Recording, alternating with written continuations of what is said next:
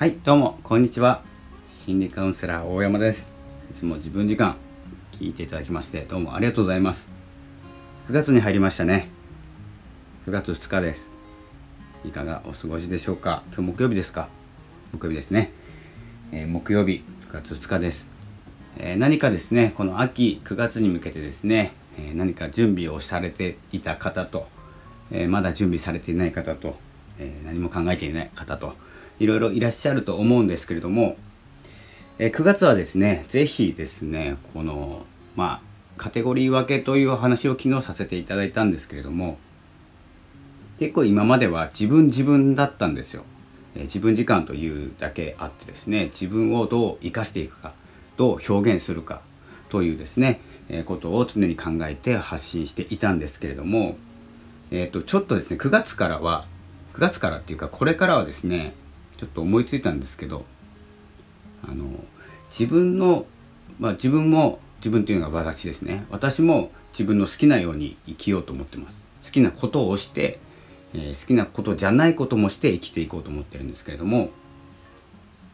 あのまあどっちでもないことはしないようにしようかなと思ってます。でえっ、ー、と大事になってくるのが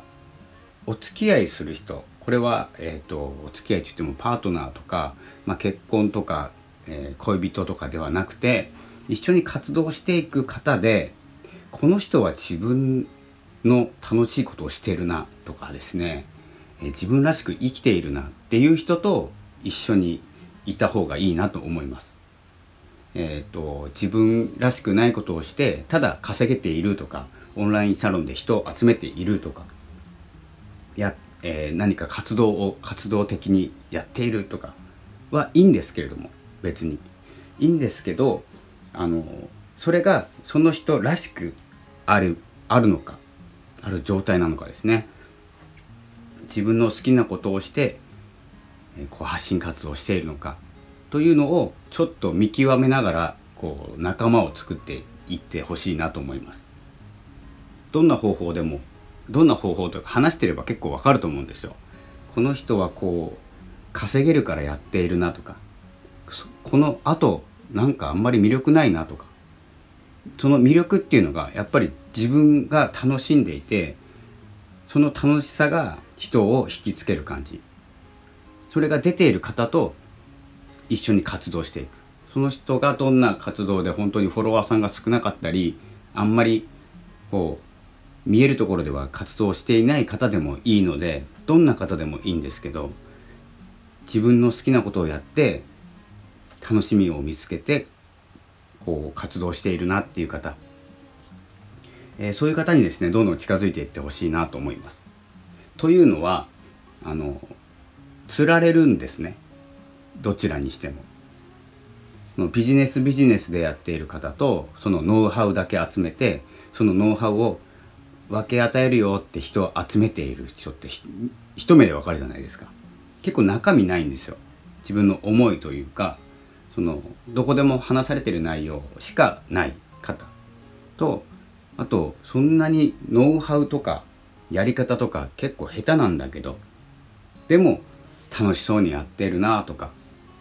まあどっちに進みたいかでいいんですけどね。で長期的に考えるとノウハウでやっている方はきついんですよ。でノウハウもらった方もきついんですよ。それしかないんで。結構枠から剥がれる外れるのが、えー、難しくなってくると思います。ですので、えー、淡々と何かを楽しそうに続けている方とか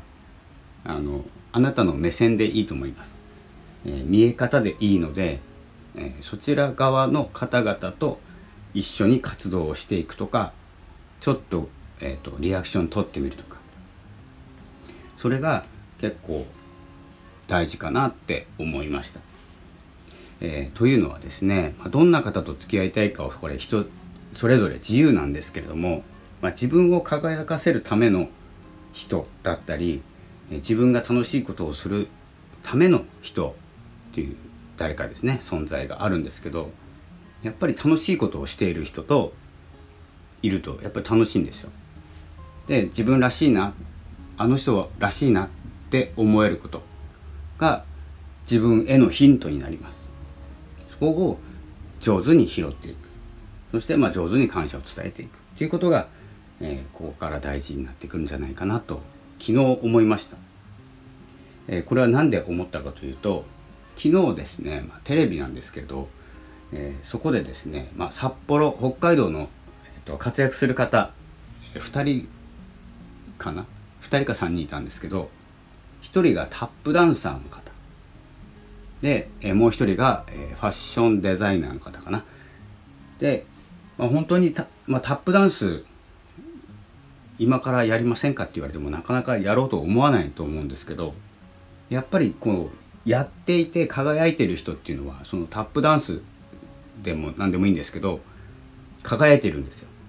でそんな人と一緒にいたらどうなるかなと思ったんですね。やっぱり自分も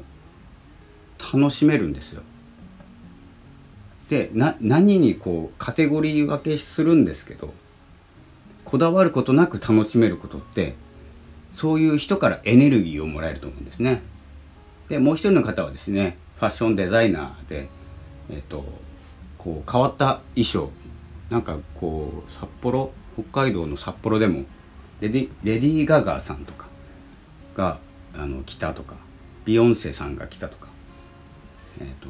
なんかいろいろ有名な方が来ているとこなんですけども世界に1着しかないって自分の手作りで作られている方だったんですけどまあ変わってるんですよね着てる服が。普段から。でも普段知らないですけどね。街を歩いていたあの映像を見て。で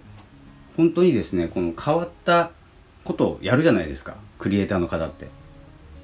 じゃないとクリエイターじゃないんですよ。みんなと同じものをうまく作れますっていう人ってクリエイターじゃないのでみんなと違うことをしている。もうそれがクリエイターなんですよね。で自分をクリエイトしていく。まあ皆さんクリエイターだと思ってますんで、え、どれだけ自分が人と違うかっていうことあってそれを楽しめるか。違うなって思っても楽しめるか。そこを追求するとやっぱりですねこう注目されたり影響力を持ったりすることが目標かどうか分かんないんですけど目標でも一斉に叶うと思います。最初は一人しか着てない服派手な服。まあファッションのファッションショーとか見てもそうですよね。普段着ない服のように思いますけどそういう服を着ているとかそういうタイプの人間だとかっていうのは最初は少ない人数なんで弾かれちゃうんですよ。みんなと違うやつだっつって。でもそこを楽しめるかどうかだけで突き進むと一気に世界でたった一つになるんですね。こう音声もそうなんですけど